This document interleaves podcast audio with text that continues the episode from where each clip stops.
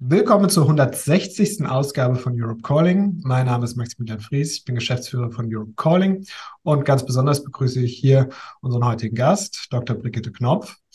Und ähm, bevor wir so richtig loslegen, möchte ich mit einem Dank beginnen. Das habe ich bisher noch gar nicht gemacht. Das ist das erste Mal. Und danken möchte ich unseren 1084 Fördermitgliedern, die dieses Webinar und unsere Arbeit mit ihrer regelmäßigen Spende erst ermöglichen.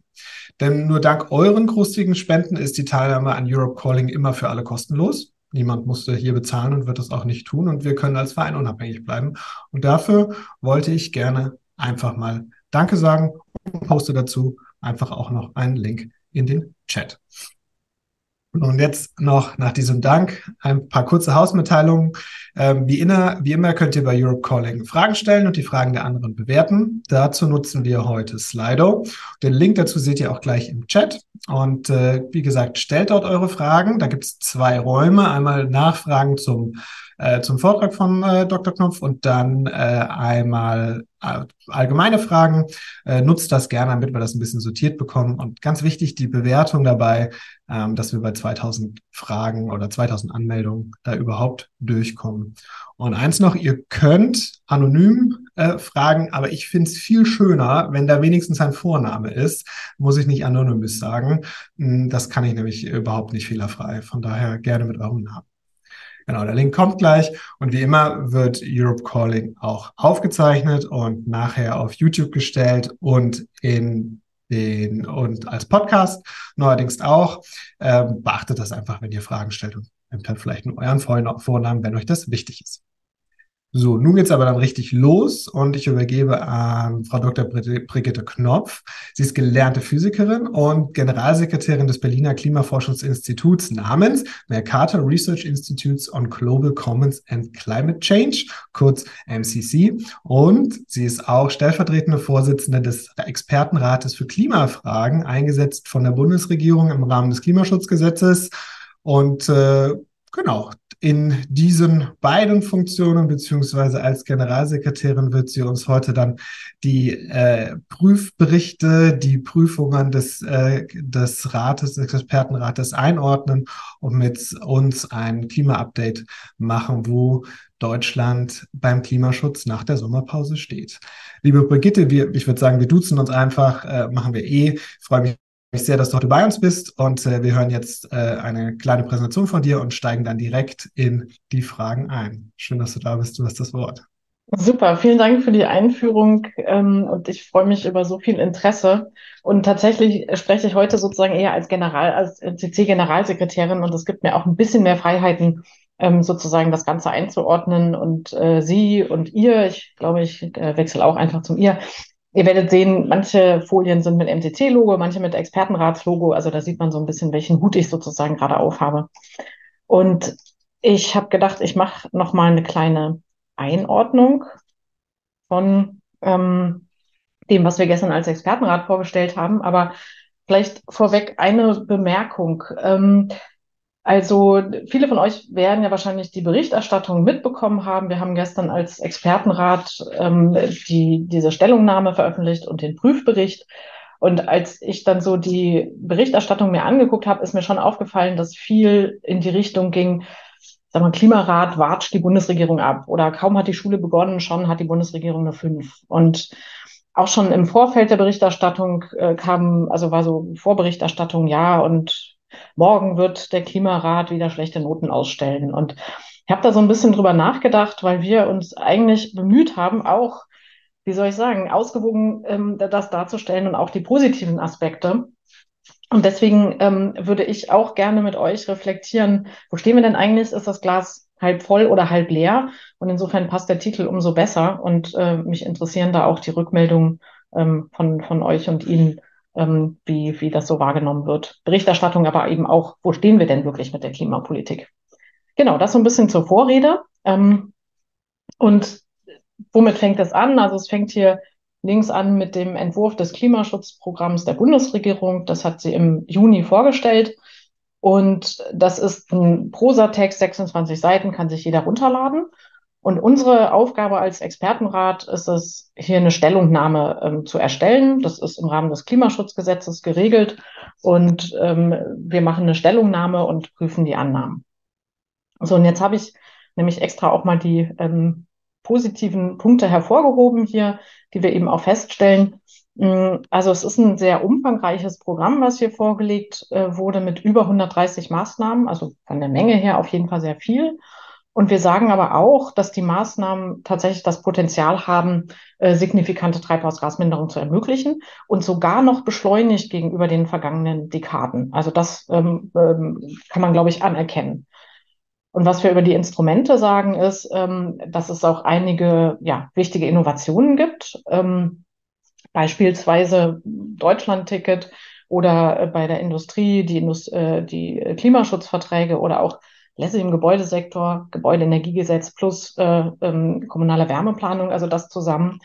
Ähm, die erweitern das bisherige Klimaschutzinstrumentarium und, und haben auch die Möglichkeit zu einer strukturellen Veränderung. Also das ähm, ist sozusagen nur ein, ein Teil unserer teilweise qualitativen Einordnung hier. Ähm, das wollte ich nur am Anfang auch nochmal hervorheben. So, jetzt fängt die quantitative Einordnung an und da wird es insgesamt einfach ein bisschen schwieriger. Also das ist sozusagen das Klimaschutzprogramm, was wir bekommen haben und ähm, wir haben eben noch mehr Informationen bekommen. Wir haben jede Menge Unterlagen bekommen ähm, zur Quantifizierung. Also was bringen die Maßnahmen denn wirklich in Megatonnen, also in Emissionsminderung? Und wir haben einen äh, großen Bericht bekommen, das ist der Projektionsbericht des, des Umweltbundesamtes, der wurde ja auch gestern zeitgleich veröffentlicht. Wir hatten den sozusagen ähm, vorab ähm, als Entwurf.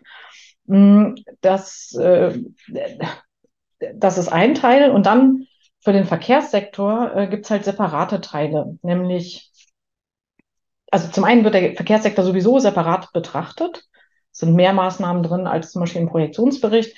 Und dann gibt es aber noch zwei unterschiedliche Abschätzungen, nämlich eine aus dem Verkehrsministerium und eine aus dem ähm, Wirtschafts- und Klimaministerium. Sozusagen eine große Excel-Tabelle, äh, wo, wo es dann unterschiedliche Einschätzungen gibt und dann so eine Art Abstimmungstabelle, wo gibt es Differenzen, wo gibt es Übereinstimmung. Und ich glaube, man kann jetzt schon sehen, wenn man sozusagen den Rahmen hier irgendwie quantifizieren soll, den blauen Rahmen, dann ist das mit diesen Puzzleteilen ein bisschen schwierig. Und das ist tatsächlich einfach die, die, die, die große Schwierigkeit für uns gewesen, das halt wirklich gut zu quantifizieren. Ich kann da noch in die Details gehen. Es sind unterschiedliche Referenzszenarien, manche von 2021, manche von 2023, will ich gar nicht in der Tiefe, sondern ich glaube, man, man sieht hier schon, ähm, dass es für uns ähm, im Prinzip kaum möglich war, dieses Klimaschutzprogramm dann wirklich selber auch ähm, ähm, konsolidiert zu, zu quantifizieren. Deswegen haben wir viel fokussiert auf den Projektionsbericht und ähm, hier, wie soll ich sagen, referenziere ich den im Prinzip. Das ist eine eigene Grafik, aber die Zahlen sind die aus dem Projektionsbericht des Umweltbundesamtes. Und ähm, das sind jeweils die, die die Emissionswerte für zwei verschiedene Szenarien. Ähm, einmal das sogenannte Mitmaßnahmen-Szenario und dann mit weiteren Maßnahmen, sozusagen nochmal mehr Maßnahmen angenommen werden und dann immer die Lücke zu den grünen äh, Klimaschutzzielen. Und man sieht eben, dass im Jahr 2030, guck mal gerade, ob ich hier den Pointer habe, ähm, man sieht, dass im Jahr 2030 nennen wir jetzt mal das ähm, ambitioniertere Szenario. Dann haben wir hier eine Lücke von 193 Megatonnen, die ausgewiesen wird, also rund diese 200 Megatonnen, auf die wir uns da öfters bezogen haben. Und dann haben wir die, ähm, sind die, die gleichen Pfade sozusagen für die Sektoren der EU-Lastenteilung. Das ist auch nochmal wichtig. Wir haben ja nicht nur nationale Ziele, sondern im Rahmen der europäischen Lastenteilung ähm, auch letztlich jahresscharfe Ziele für die Sektoren. Das ist vor allen Dingen Gebäude, Verkehr, Landwirtschaft und Abfall. Und was man da sieht, dass man, ähm, sind wir jetzt, das sind ja hier die Ist-Werte, ähm, da sind wir sozusagen besser als das, was wir europäisch liefern müssen. Aber wenn man hier die Projektionen dann vom Uber nimmt, dann wird es ein Überschreiten geben der ähm, Zielwerte europäisch. Und da wäre die Lücke so bei 142 Megatonnen. Also das ist da, wo wir ähm, stehen. Und ich glaube, es ist nochmal ein ganz guter Vergleich hier die Pfade sich anzugucken und eben die kumulierte Lücke, damit man so ein Gefühl für die Größenordnung auch bekommt, ob das Glas halb voll oder halb leer ist. Und wenn wir jetzt in die Sektoren gehen, das Blaue ist jetzt jeweils immer der Projektionsbericht, also die Zahlen, die ich sozusagen eben gezeigt habe. Ähm, da bleibe ich jetzt erstmal gerade bei dem Blauen. Ähm, das ist also wieder diese kumulierte Gesamtlücke über die Zeit 2021 bis 2030. Und was man sieht, ist, dass die Energiewirtschaft wirklich einen großen Beitrag leistet und mehr als sie sozusagen laut Klimaschutzgesetz letztlich müsste, also übererfüllt die Ziele. Bei der Landwirtschaft, die Übererfüllung, die geht zu einem großen Teil darauf zurück, dass es einen Methodenwechsel gegeben hat. Also ähm, da gibt es eine andere Berechnungsmethode und äh, dadurch hat man sozusagen ein paar Megatonnen auf dem Papier gewonnen und äh, deswegen übererfüllt da die Landwirtschaft. Genau, Gebäude, ähm, das haben wir uns ja im Prüfbericht nochmal gesondert angeguckt, ähm, mit 35 Megatonnen, wobei, wie gesagt, da ist das GEG in seiner eher Ursprungsfassung drin. Und dann ist eben im Verkehr der Punkt, dass wir hier verschiedene Abschätzungen haben. Hier einmal im, im Projektionsbericht die Lücke und dann sozusagen die, die Ziellücke aus den beiden unterschiedlichen Abschätzungen von ähm, Verkehrsministerium hier in Grau. Die sagen, die Lücke sind nur noch 118 Megatonnen und ähm, aus dem ähm, Wirtschafts- und Klimaministerium 175 Megatonnen. Genau, und da ist dann immer die Frage, und dann ist das Klimaschutzprogramm enthält sozusagen nochmal teilweise andere Maßnahmen. Also es ist eben nicht völlig konsistent oder der, das, äh, der Projektionsbericht ist keine Untermenge des ähm, Klimaschutzprogramms. Also es lässt sich eben nicht so ganz genau ähm, sagen, aber was, also quantifizieren. Aber wir haben uns eben die Maßnahmen im Detail angeguckt und äh, was wir sagen, vermutlich ist diese Lücke noch unterschätzt, weil manche der Maßnahmen im Klimaschutzprogramm sind eben ja zum einen sehr vage beschrieben, dann ist immer die Frage, wie werden die gesetzlich umgesetzt? Ähm, und dann ist überhaupt, also ist dann nochmal die Frage, bringen die wirklich die Minderung, die dort angenommen ist? Also das sind so verschiedene Kategorien. Mm, ein Punkt, der ähm, auch, ja, der jetzt, also gestern in der Berichterstattung oder auch jetzt bei uns in der Pressekonferenz dann nicht vorkam, ist, den ich aber für sehr wichtig halte, ist, wir haben uns noch mal angeguckt, was sind denn das eigentlich für 130 Maßnahmen? Und wie lassen die sich denn einordnen nach Instrumententypen? Und das sind jetzt nur die Anzahl, ja, also Anzahl der Maßnahmen. Das ist nicht sozusagen gleich Minderungswirkung. Da muss man immer ein bisschen aufpassen.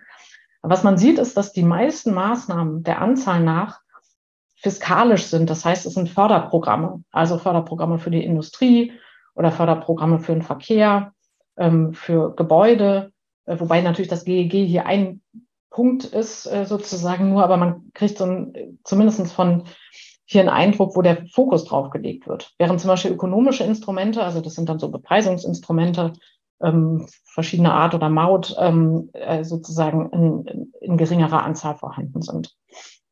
Und da werde ich gleich nochmal drauf zurückkommen. Also sind eben die Förderprogramme, die natürlich auch mit teilweise hohen Kosten verbunden sind.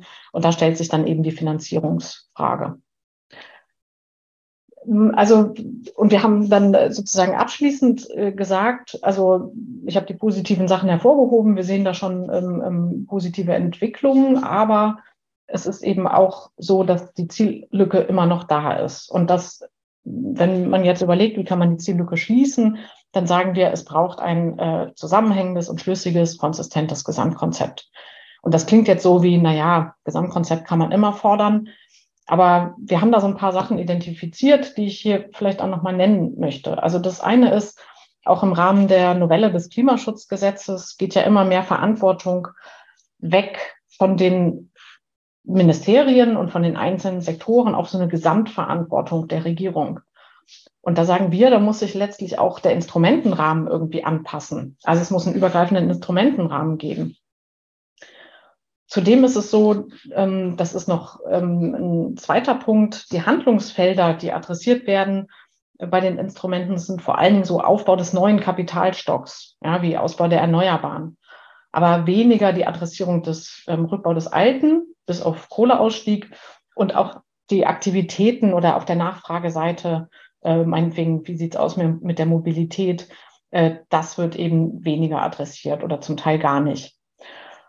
Ähm, und äh, da sagen wir zum Beispiel bei den übergreifenden Maßnahmen wäre eine Option, dass man diese feste Obergrenze im nationalen Emissionshandel vorzieht und dann mit einem sozialen Ausgleich, Klimageld, was auch immer, ähm, sozusagen flankiert. Oder auch Maßnahmenabbau klimaschädlicher Subventionen wird genannt, aber bleibt in dem Programm sehr vage, ohne Zeitplan. Und insofern ähm, wäre das sozusagen wichtig, da auch einen, einen Zeitplan zu haben.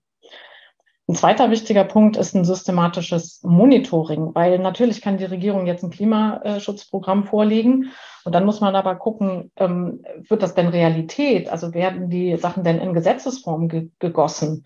Wie äh, weicht dann das Gesetz ab von dem, was äh, sozusagen anvisiert wurde, versprochen wurde? Also systematisches Monitoring dieses Klimaschutzprogramms wäre auch wichtig. Ein ganz bisschen was ist vorgesehen, aber das geht aus unserer Sicht noch nicht weit genug. Und dann sagen wir, ähm, also diese Ziellücke zu schließen, ist, das ist eine große Herausforderung. Und da ist eben der Punkt, dass das ähm, ja letztlich eine, da werden Zielkonflikte auftreten, wahrscheinlich auch Verteilungswirkungen, äh, ähm, Verteilungskonflikte und es braucht eine Gestaltung dieses Aushandlungsprozesses. Und ähm, auch, worauf wir auch nochmal hinweisen, letztlich ist es sowas, ähm, wo wir einen gesamtgesellschaftlichen Prozess brauchen, was vielleicht auch Verständigung parteiübergreifend bedeutet bei potenziellen Regierungswechseln. Und was wir auch betonen, die sozialen Aspekte sollten besser in so ein Gesamtkonzept integriert werden. Eigentlich ist es nämlich vorgesehen, dass in äh, so einem Klimaschutzprogramm auch ähm, eine Abschätzung zu den sozialen und ökonomischen und ökologischen Wirkungen vorgelegt wird, was nicht äh, der Fall hier war. So, das war sozusagen nochmal ein ganz kurzes Wrap-up von, von dem, was wir in der Stellungnahme ähm, aufgezeigt haben als Expertenrat. Und da bleiben natürlich so ein paar Fragen offen und da gehe ich jetzt nochmal einen Schritt weiter mit, mit eigenen Analysen. Also ich habe ja die Grafik hier gezeigt, wo man sieht, dass sehr, sehr viele Maßnahmen aus dem fiskalischen Bereich kommen. Und wir haben ja auch die Debatte ums, ums Klimageld. Da gab es den Podcast in äh, Lage der Nation, wo Robert Habeck ja noch mal ein paar Sachen zu gesagt hat. Und da will ich jetzt noch mal zwei Grafiken zu zeigen ähm, zur Einordnung. Und auch eben zu dem Punkt, wenn man jetzt sagt, man lässt also als eine übergreifende Maßnahme, zieht man diese Obergrenze im nationalen Emissionshandel vor, dann wird der Preis ähm, stärker steigen und dann ist eben die Frage, was bedeutet das? Wie kann dann auch eine soziale Abfederung aussehen? So, das sind jetzt hier die neuen Zahlen. Es hat ja, glaube ich, letzte oder vorletzte Woche dann eine Einigung im Kabinett gegeben über den ähm, Finanzplan. Das ist sozusagen der Regierungsentwurf für 2024. Und das ist in diesem Klima- und Transformationsfonds, der sozusagen die Transformation ja, finanzieren soll. Hier jetzt mal ein Blick auf die Einnahmen. Und dann kommt ein großer Teil aus dem europäischen Emissionshandel, Einnahmen und ähm, dann aber über die Zeit steigend, vor allen Dingen aus dem nationalen Emissionshandel, also BEHG, Brennstoffemissionshandelsgesetz, ähm, da kommt ein, ein steigender Teil der Einnahmen raus. Ähm, dann gibt es halt die globale Mehreinnahme, die lasse ich jetzt mal raus. Und hier haben wir dann die Differenzen, diese Rücklage, ähm, Differenz aus Einnahmen und Ausgaben. So, also das heißt, über die Zeit speist sich dieser Klima- und Transformationsfonds dann auch hauptsächlich aus den Einnahmen aus dem Emissionshandel und dem nationalen Emissionshandel ähm, diese 60 Milliarden, die vor einem Jahr reingegeben wurden, die verteilen sich eben über die Zeit, aber wie soll ich sagen, die sind dann hier irgendwann sozusagen zu, zu Ende zunächst mal so vorgesehen. Also das sind die Einnahmen. Und dann ähm, habe ich, haben wir jetzt mal hier sozusagen ja 24 genommen. Das ist jetzt der gleiche Balken, hier die Einnahmen. Und dann kann man mal gucken, wofür werden denn die Gelder ausgegeben? Das sind jetzt hier die Ausgaben. Und das ist zum Beispiel in Gebäudeförderung. Ja, also das ist sozusagen, ähm, ich, ich glaube, es ist vor allen Dingen die GEG-Förderung, ähm, ähm, äh, Kredite. Ähm, also ein, ein, ein sehr, sehr großer Batzen an Geldern aus dem Klima- und Transformationsfonds geht in die Gebäudeförderung. Ein anderer großer Batzen ist die EEG-Förderung und die Zuschüsse an stromintensive ähm, Unternehmen. Also die EEG-Umlage ist ja gegenfinanziert jetzt aus diesem Klima- und Transformationsfonds. Und ähm, ja, wie soll ich sagen, die ähm, frisst sozusagen schon die ganzen Einnahmen aus ETS und ähm, also die ganzen Einnahmen aus der CO2-Bepreisung ab. Würde die schon komplett in, in Beschlag nehmen. Dann gibt es noch eine interessante ähm, Neuerung in diesem Klima- und Transformationsfonds, nämlich ähm, dass für Mikroelektronik und auch für Schienenausbau ähm, hier Gelder äh, platziert wurden. Und dazu musste sogar die Zweckbestimmung im, im KTF geändert werden. Und das bedeutet, dass der mehr und mehr zu so einem Schattenhaushalt wird, wo, wo bestimmte Sachen drin finanziert werden, wo man sich fragt, ist das eigentlich wirklich Klima- und Transformationsfonds oder was anderes? Also man sieht, wenn man das hier finanziert und ähm, kann man sich auch nochmal über die Jahre angucken, dann bleibt eben praktisch kaum Geld übrig, um das zum Beispiel als Klimageld auszuschütten. Und es war ja auch dann die Debatte, ähm, ist das, äh, also wie hoch wäre überhaupt das Klimageld? Und da habe ich nochmal so ein paar ähm, ja, grobe Zahlen sozusagen. Wenn man also diesen gesamten blauen Balken als Klimageld ausschütten würde, also die beiden, dann und einfach auf die Bevölkerung verteilt, wären das etwa 230 Euro im Jahr. Wenn man jetzt nur sagt, eigentlich soll ja nur der nationale Emissionshandel ähm, sozusagen da die Entlastung kommen. Dann wären das 130 ähm, Euro im Jahr.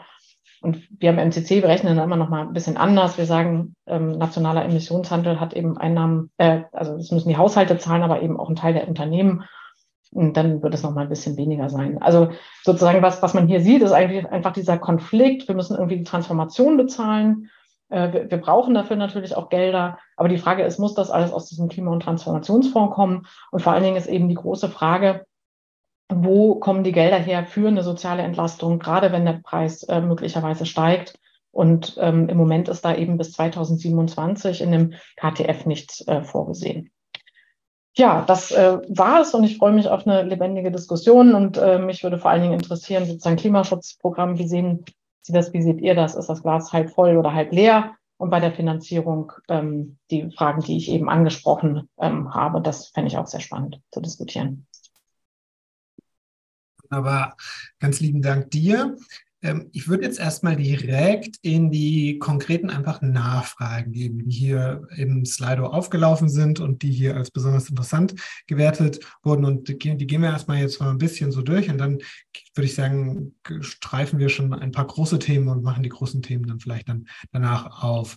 Hm, einmal die Frage von Hermann. Er fragt, ersetzt dieses Klimaprogramm ähm, tatsächlich die gesetzlich geforderten Sofortmaßnahmen oder Sofortprogramme, glaube ich, heißt es ja im Gesetz, die das Verkehrsministerium nicht vorgelegt hat und offensichtlich auch nicht will? Das ist lustigerweise auch eine Frage, die mir eine Journalistin im Vorfeld, die unsere E-Mail auch bekommen hat, gestellt hat, weil wir von Sofortprogrammen von Verkehr und Gebäude äh, geredet haben, aber die wurden jedenfalls nie veröffentlicht. So, und es hieß ja dann bei euch, glaube ich, das wäre so irgendwie integriert. Also da nochmal die Frage, was haben denn jetzt die beiden zuständigen Ministerien oder BMWK ist ja meistens mit dabei, dann was habt, was habt ihr überhaupt bekommen da? Genau, also das, ähm, ich habe das jetzt nicht erwähnt, weil ich das mittlerweile für nicht mehr so relevant halte sozusagen, aber es ist auch egal.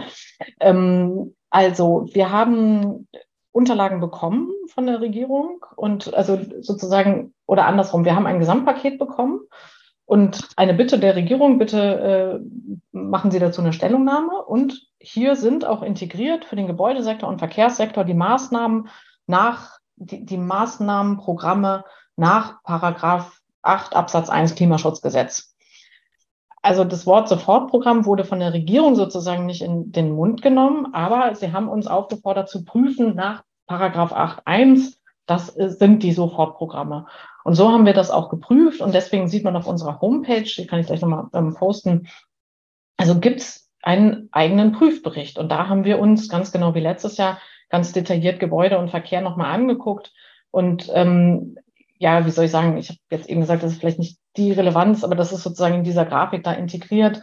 Ähm, bei Gebäude gibt es halt ein, ein, Überschreiten und auch bei Verkehr, wie gesagt, da kann man es nicht genau quantifizieren, aber wo wir auch klar sagen, das erfüllt nicht die Anforderungen an ein Sofortprogramm, die gesetzlich ähm, da sind. Also das hat sich ja dann in der Analyse nicht geändert, weil das war ja auch eure große Kritik. Ich glaube, ihr habt dann ja gar nicht geprüft, ähm, weil ihr, ihr ja. konntet im April, Mai ja gar nicht prüfen, weil ja nichts da war, wirklich zum Prüfen. Ja, das war noch was anderes, wo wir nicht geprüft haben. Also das, äh, glaube ich, sollte man auch differenzieren. Im letzten Jahr ähm, hat das Verkehrsministerium gesagt, na ja, also wir müssen kein volles Programm vorlegen in dem Sinne, sondern was wir machen müssen ist, wir haben um neun Megatonnen überschritten Und jetzt legen wir ein Programm vor, was 14 Megatonnen liefert und damit ist es das. Das ist unser Sofortprogramm.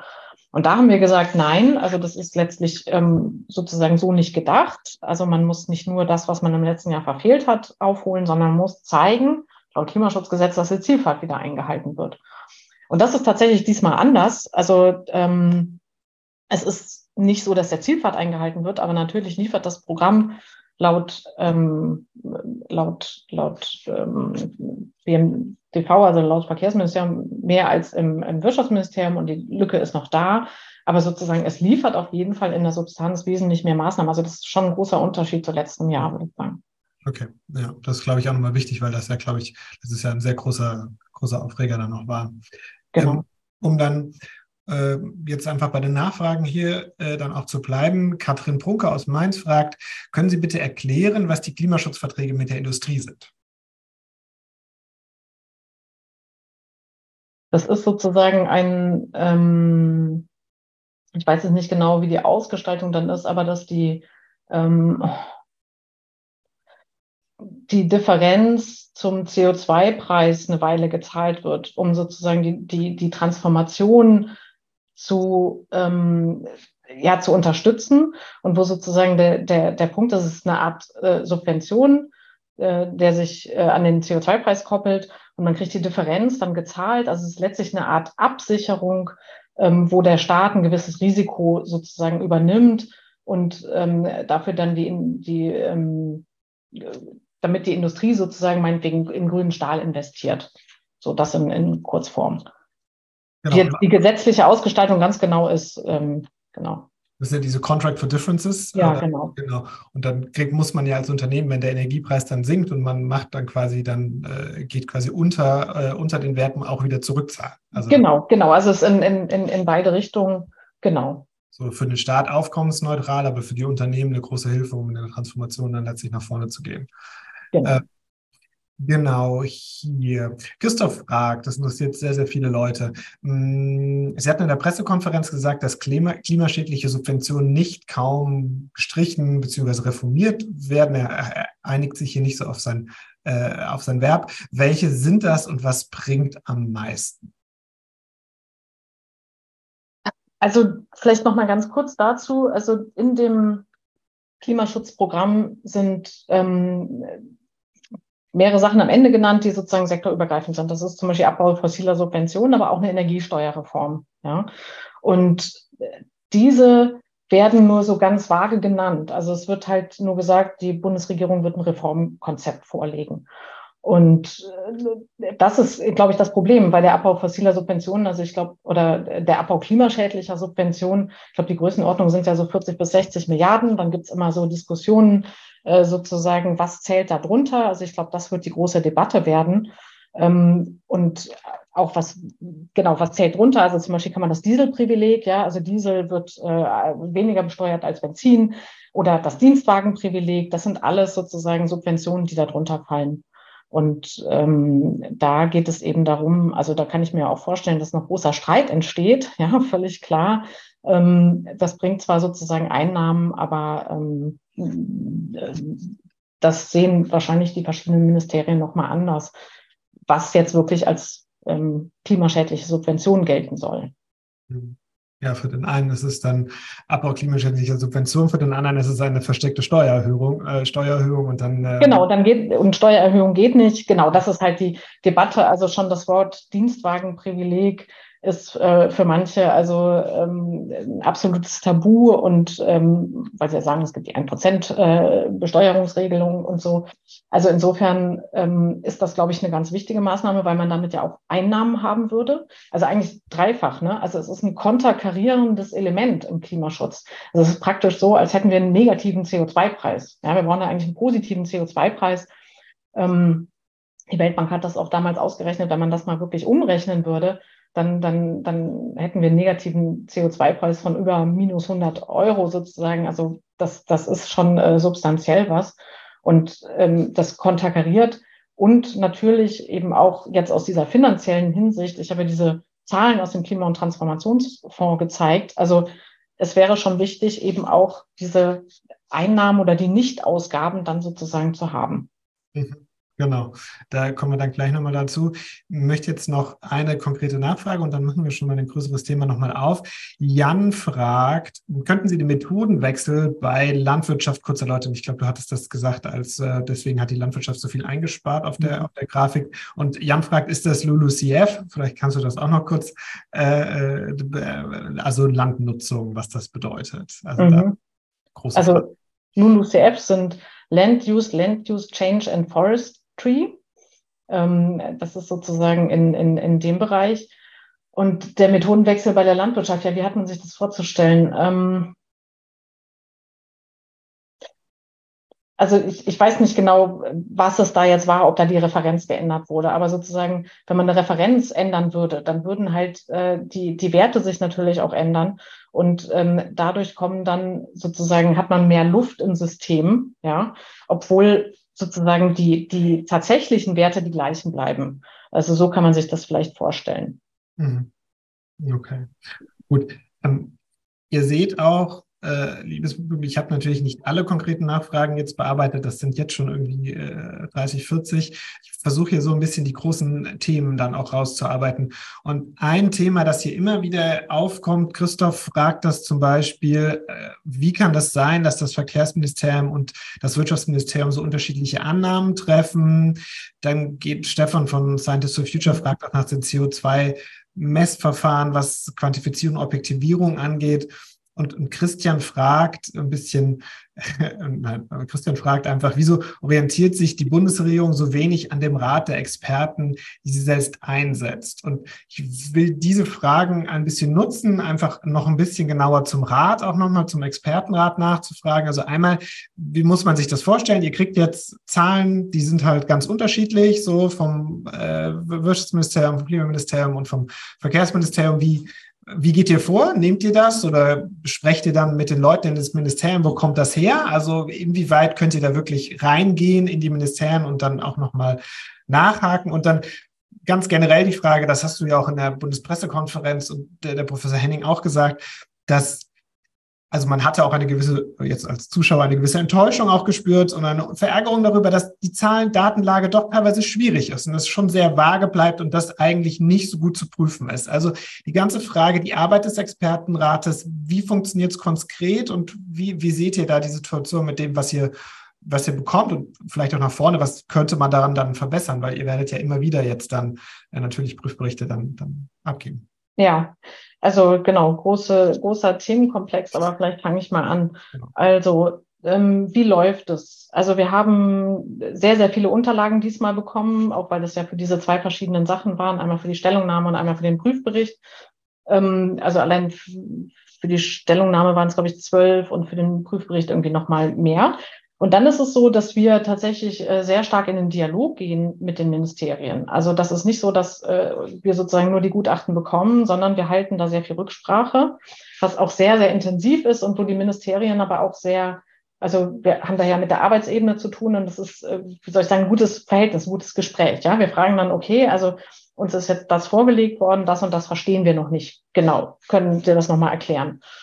Und ähm, oftmals ist es ja so, dass bestimmte Gutachten halt für die Häuser dann gemacht werden, für, fürs, fürs Verkehrsministerium oder fürs ähm, Wirtschaftsministerium. Und dann sprechen wir auch mit den Modelliererinnen und Modellierern selber, ja, wo wir dann fragen, also wie schätzen Sie das denn ein? Ist das eine plausible Annahme? Also das ist ein sehr, sehr intensiver Dialog. Ich äh, hoffe, die Ministerien und die ähm, sozusagen anderen Institute fühlen sich nicht genervt durch uns, weil wir natürlich sehr hartnäckig da reinbohren und äh, uns in alle Details eingraben und ähm, sozusagen da, da immer nochmal Nachfragen stellen. Aber dadurch kriegt man natürlich irgendwie schon einen Gesamteindruck, wie soll ich sagen, ist das plausibel? Ja, und wer selber mal modelliert hat, ich habe auch äh, lange modelliert, weiß, dass Modellierung immer von Annahmen abhängt. Ja, das heißt, es kommt immer darauf an, ähm, ist die Annahme plausibel und das ist auch das, was wir im Bericht machen und dann bohren wir da sozusagen ein bisschen nach.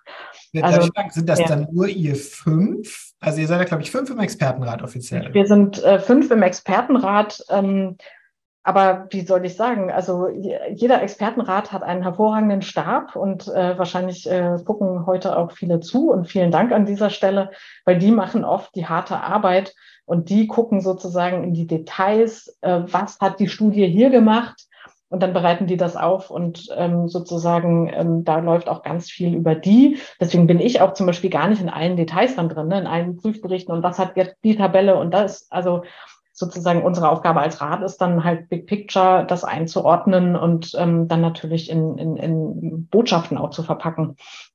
Also von daher vielen Dank an den Stab und es ist äh, wirklich eine harte Arbeit, auch diese ganzen Tabellen dann zusammenzustellen. Und ähm, natürlich sind wir letztverantwortlich dafür. Dann die Frage mit ähm, die Unterschiede BMWK und BMDV, Verkehr und ähm, Ministerium, ja, wo, wo kann man das, ich gehe gerade nochmal in die Tabelle rein, wo man das vielleicht gut zeigen kann. Ähm, ich glaube, ich, Malte Kreuzmann hat auf Twitter geschrieben, dass, glaube ich, die Schätzungen fürs Deutschland-Ticket äh, da doppelt so hoch sind. Also die, die Einsparungen beim, beim, aus dem Verkehrsministerium sind doppelt so hoch wie die geschätzten Einsparungen aus dem Klimaschutzministerium. Genau, also sozusagen Einführung Deutschland-Ticket, guter, ähm, gutes Beispiel. Also da ist sozusagen ähm, 4,2 Megatonnen werden beim BMWK angenommen und äh, 22 ähm, Megatonnen beim Verkehrsministerium. Also ein großer Unterschied. Und äh, da muss man verschiedene Sachen unterscheiden. Das eine ist sozusagen, da werden wird eine Einzelmaßnahme angeguckt. Ja? Im, im, Im anderen wird dann sozusagen diese Maßnahme in so einem Gesamtbündel angeguckt. Oder ähm, jetzt hier beim Deutschland-Ticket, ähm, glaube ich, ist es auch so, dass das eine so eine Art Hochrechnung ist vom 9-Euro-Ticket. Ja, also man hat das, hat einen Effekt vom 9-Euro-Ticket und dann rechnet man das hoch, was könnte das für das Deutschland-Ticket bedeuten. Ja, während man, wenn man das modelliert, dann kriegt, kommt man nochmal auf ganz andere Zahlen. Ja, und deswegen tun wir uns auch ein bisschen schwer, dann mit der Einordnung zu sagen, das eine ist plausibler als das andere. Ja, vielleicht müsste das ein Anspruch sein. Aber ähm, wie gesagt, man kann es letztlich nur auf Basis der Annahmen dann beurteilen, ist diese Annahme ähm, ähm, sinnvoll oder nicht. Also das vielleicht dazu. Und mit der Orientierung, also ob die Bundesregierung sich an uns orientieren sollte, also das finde ich ähm, schwierig im Rahmen der Politikberatung sozusagen. Also ich glaube, wir haben, ähm, wir haben ja einen relativ klaren Auftrag, wir haben einen Prüfauftrag und ähm, äh, spiegeln sozusagen der Bundesregierung zurück, wo wir Lücken sehen. Ich glaube, wir haben mittlerweile auch eine wichtige Funktion über die Öffentlichkeit, das herzustellen. Ja, also dass wir ein unabhängiges Gremium sind, was transparent nochmal aufzeigt. Hier, also zum Beispiel haben wir diesmal die Datenlage, also wo wir gesagt haben, da bräuchte es eigentlich eine neue Modellierung. Und diesmal haben wir auch ein paar Vorschläge nach vorne gemacht und ich würde nicht, ähm, wie soll ich sagen, verlangen oder erwarten, dass die Bundesregierung sich daran orientiert, aber einfach, dass sie das mit in ihre Überlegungen ähm, ein, äh, mit, mit reinnimmt und natürlich in den Dialog geht mit uns und da haben wir auch einen guten Dialog. Also wir haben auch immer danach oft noch so Runden mit den Ministerien und ähm, stellen das nochmal sozusagen nur den Ministerien vor und dann wird nochmal intensiv danach gefragt und findet ein intensiver Austausch statt. Und das läuft eigentlich ähm, doch sehr gut. Mhm. Ja, das war, glaube ich, nochmal eine sehr wichtige irgendwie Insight, wie das, wie das Ganze so funktioniert. Ähm, ich mache das einfach mal, wir haben im Vorgespräch haben wir darüber gesprochen, dass man sich auch das Gesamtbudget äh, angucken muss, was, äh, was noch übrig bleibt äh, von Treibhausgasen. Und wenn man dann diese 200 äh, Megatonnen jetzt mal äh, nimmt und, und sagt, äh, versetzt das mal im Gesamtbudget, weil du, ich frage die Frage, weil ich fand es wichtig, dass du am Anfang gesagt hast und dass der Experten auch klar gesagt hat, da bewegt sich was. Ja, es ist jetzt nicht so, dass jetzt alles stillsteht, es wird alles schlechter, sondern man ist auf einem Pfad. Der Pfad reicht nicht aus, um das Klimaschutzgesetz zu erreichen und man kann da lange drüber diskutieren, aber wahrscheinlich ist es doch auch nicht das 1,5 Grad Ziel, wenn es überhaupt noch in Reichweite sein sollte. Ähm, so, aber aber wenn man sich diese Lücke anguckt, ja, wie groß ist die denn? Im Vergleich zu dem Gesamten, wo wir eigentlich hin müssen. Genau, also ich glaube, das kann man sich auf zwei Weisen angucken. Das eine ist ja sozusagen die Grafik, die ich hatte, wo man halt sieht, man kommt dann irgendwann 2027 auf den Zielpfad ne? und ähm, sozusagen, und da ist ja davor eine Lücke entstanden und die Frage ist, wie groß ist das Budget? Und wenn man das jetzt einfach mal umrechnet, so äh, diese 200 Megatonnen Lücke und das vergleicht mit dem, was nach Klimaschutzgesetz zwischen 2021 und 20 30 noch kumuliert werden darf. Ja, das sind ungefähr 6200 Megatonnen. Das heißt, dann wäre diese Lücke nur drei Prozent. Ja, und das ähm, würde ich sagen, klingt jetzt nicht so schlecht. Ja, bis 2030. So, das sind die reinen Zahlen und dann kommt halt das Aber. Ne? Das Aber ist, das ist jetzt auf Basis des Projektionsberichtes und dann ist die Frage, äh, werden diese ganzen Maßnahmen wirklich so realisiert, wie das in der Modellierung angenommen wird? Ja, sagen wir, das würde alles so stimmen, aber wird es dann in der Realität so passieren? Und da haben wir in unserem Zwei-Jahres-Gutachten so Analysen gemacht, dass man eigentlich sieht, diese Klimaschutzprogramme, die liefern am Ende weniger Emissionsminderung, als man angenommen hat. Vielleicht nicht überraschend, weil das natürlich irgendwie in der Natur der Sache liegt, aber sozusagen deswegen gibt's gibt's da nochmal ein Aber. Und der zweite Punkt ist, ähm, was man auch nochmal beachten muss, dass wir sozusagen, wir haben ja nicht nur die nationalen Ziele, sondern die Ziele im Rahmen der ähm, europäischen Lastenteilung, ja. Und äh, da kommt es eben europäisch auch darauf an, dass wir da die, die jährlichen Ziele einhalten und also sozusagen, da wird dann auch nochmal strenger drauf geguckt. Ne? Aber wenn, wenn wir jetzt nochmal bei der Zahl bleiben, drei Prozent, könnte man sagen, na ja, also so schlecht steht man da gar nicht da. Ne? Aber wie gesagt, mit den ganzen Wenns und wenn sich das realisiert und wenn das so ähm, umgesetzt wird. Ich glaube, wer das, wer das, wer sich den Link dann später mal danach anguckt, der sieht im, im Anhang vom, vom Prüfbericht dann auch, oder von, von der Einschätzung zum Klimaschutzbericht auch einfach so ein bisschen Einschätzung zu den Maßnahmen und habt ihr an sehr vielen Stellen geschrieben, die, die, die, die Einsparung wird überschätzt, überschätzt, überschätzt. Also wo schon auch generell so ein bisschen die Kritik ist, dass da ja schon viel drin steht, was vielleicht nicht so viel bringt, bringt wie es ist. Ähm, genau, gleichzeitig finde ich es aber genau, also ich glaube, man muss da, man kann da sich sehr genau angucken, auch, auch wo wir sind und dass da schon auf einem Weg sind, aber es, es reicht eben noch nicht. Ähm, Jetzt möchte ich, weil, weil du es selber angesprochen hast, das finde ich auch noch wichtig. Du hast es gestreift mit, äh, mit diesem ESR, also europäische Lastenteilung, oder es nicht auch Europe Calling, deswegen ist, finde ich, äh, finde ich einen Blick auf Europa auch nochmal gut. Kannst du uns das noch ein bisschen erklären, auch mhm. gerade im Hinblick auf die Konsequenzen, wenn mhm. wir die europäischen Ziele nicht einhalten? Genau, also europäisch ist es ja so, dass wir ähm, einerseits den Emissionshandel haben für Energie und Industrie also oder für Strom und, und Industrie. Und andererseits gibt es die anderen Sektoren. Und das ist in Europa so geregelt, ähm, dass man natürlich ein gemeinsames, übergreifendes Ziel hat, aber dann werden die wieder runtergebrochen auf die Nationalstaaten, also auf die Mitgliedstaaten. Und das heißt, in Deutschland haben wir ähm, nationale Ziele, die wir europäisch erfüllen müssen. Und diese anderen Sektoren sind eben vor allen Dingen Gebäude und Verkehr ähm, und, und Landwirtschaft eben äh, auch und dann noch ein paar, paar Reste ähm, aus Industrie und Energie. Und da gibt es sozusagen jährliche, jahresscharfe Ziele, die Deutschland erreichen muss. Und dann gibt es aber verschiedene Mechanismen, wie man sozusagen die Zielerreichung, also entweder man schafft es selber, ähm, man kann ein bisschen aus äh, da vor den Jahren was, was übertragen, also sozusagen so ein bisschen äh, vorziehen. Ähm, oder man kann von anderen Ländern was dazu kaufen. Das ist aber limitiert, ist nicht unendlich, also entweder fünf Prozent oder zehn Prozent, so je nachdem in welcher Phase, äh, kann man von anderen Ländern Zertifikate dazu kaufen. Und wenn das nicht erreicht wird, ähm, dann muss man Strafzahlungen leisten. So. Und äh, jetzt gibt's halt sozusagen zwei Probleme. Also bei Strafzahlungen würde ich sagen, zum einen ist die Frage, setzt die EU das wirklich immer dann um? Ja, also das ist ja dann fraglich. Ähm, und Strafzahlungen würde ich sagen, für das Klima ist es nicht hilfreich, weil die Klimaziele werden ja dann nicht erreicht. Ja. Wenn man jetzt Zertifikate zukaufen möchte, dann ähm, stellt sich die Frage, gibt es denn Länder, die Zertifikate übrig haben, die sozusagen Luft haben nach oben? Und auch das ist nicht, nicht wirklich klar, weil ich meine, ab jetzt wird es in jedem Land schwieriger. Wir sehen die Debatte in Deutschland, aber das in anderen Ländern ja auch dann ist die Frage, sind überhaupt noch solche Zertifikate da, die man kaufen könnte? Und zudem steht in der Novelle des Klimaschutzgesetzes auch, dass die, äh, eigentlich so ein Ankauf vermieden werden soll von solchen Zertifikaten. Ob das nun sinnvoll ist oder nicht, sei dahingestellt, aber es ist zumindest erstmal das, das Ziel. Hast du denn eine Einschätzung, wie viel, also angenommen, man würde die Lücke im, in der Lastenteilung jetzt mit Zertifikaten auffüllen, was das kosten würde? Also ich würde es mal überschlägig machen. Also die Lücke sind 150 Megatonnen. Und wenn man jetzt mal den Preis aus dem ähm, Emissionshandel ansetzt, 100 Euro, dann wären das 15 Milliarden in Summe. Das ist nicht nichts, aber wenn man es dann auf die Jahre runterbricht, also jedes Jahr zwei Milliarden, damit kann man schon was machen. Ja, zum Beispiel. Das, das man im KTF zum Beispiel gebrauchen könnte. Oder? Genau, genau, genau. Ja. Also das, das wäre so eine ganz grobe Pi mal Daumen-Abschätzung, ja. Mhm.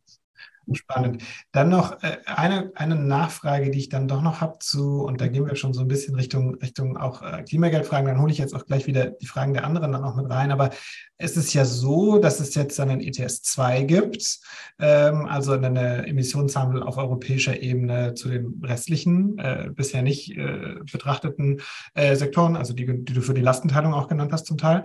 Ähm, und der muss ja irgendwann, wenn ich das so richtig verstehe, mit dem nationalen Emissionshandel verschmolzen kombiniert werden, weil das sonst würde man zweimal denselben Preis zahlen. Also das, das sind ja dieselben äh, mhm. Güter, die man da bepreist, ja.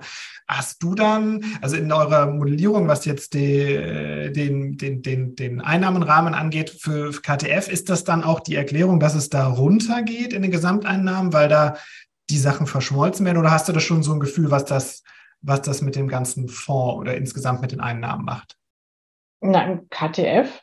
Nee, das, äh, also, soll ich die Grafik nochmal gerade auflegen? Ja, mach gerne mal. Weil ich habe so ein bisschen gehört, niemand weiß bisher, so aus dem Nähkästchen geplaudert, niemand weiß so wirklich, wie man ETS 2 und BEHG, also den nationalen Emissionshandel, so ganz genau jetzt verschmelzen sollte. Also es, sagen wir, das ist ein offener also, Diskussionspunkt. Ähm, ja, genau. Da kann ich gleich was sagen. Ganz kurz nur, weil du gesagt hast, die Einnahmen gehen runter. Also sozusagen, wenn man sich das Blaue hier anguckt, ne, die gehen über die Zeit hoch bis 2027, wo ja dann die ähm, Obergrenze sozusagen, ähm, wo es dann eine echte Obergrenze im BHG geben soll. Ne? So. Also das ist sozusagen jetzt hier bei den Einnahmen. Warum das runtergeht, ist halt, weil, weil diese Rücklage sozusagen dann abgeschmolzen ist in dem Sinne. Also das vielleicht ganz kurz dazu. Ja. Ähm, also, BHG ETS 2. Ähm, also, der ähm, zweite Emissionshandel soll 2027 starten und es steht auch in der Novelle des Klimaschutzgesetzes, dass es bis Ende 2024 einen Bericht geben soll, wie der nationale Emissionshandel in den europäischen Emissionshandel überführt werden soll. Und technisch ist es schon so, dass die ja sozusagen auf den gleichen Sektoren und auf der gleichen Art aufbauen. Also man könnte das machen. Die Frage, die sich da stellt, ist, ähm, wenn das geschieht, es gibt trotzdem noch weiter diese nationalen Ziele parallel zu diesem zweiten Emissionshandel. Und dann ist die Frage, wie kann Deutschland dann trotzdem, wenn man den nationalen, äh, den, den, diesen zweiten ETS hat, seine nationalen Ziele einhalten? Und da kommt dann ins Spiel, dass es eine, ähm, einen Preistrigger gibt, möchte ich ihn mal nennen, in diesem zweiten Emissionshandel von 45 Euro. Da gibt es erstmal so eine Art, keine feste Preisobergrenze, aber es gibt sozusagen einen Schwellwert. Wenn der über einen bestimmten Zeitraum erreicht wird, dann ähm, werden nochmal neue Zertifikate nachgeschossen. Und dann ist bei den, also die, meisten haben die Einschätzung, dass dann der Preis nochmal höher, höher wird.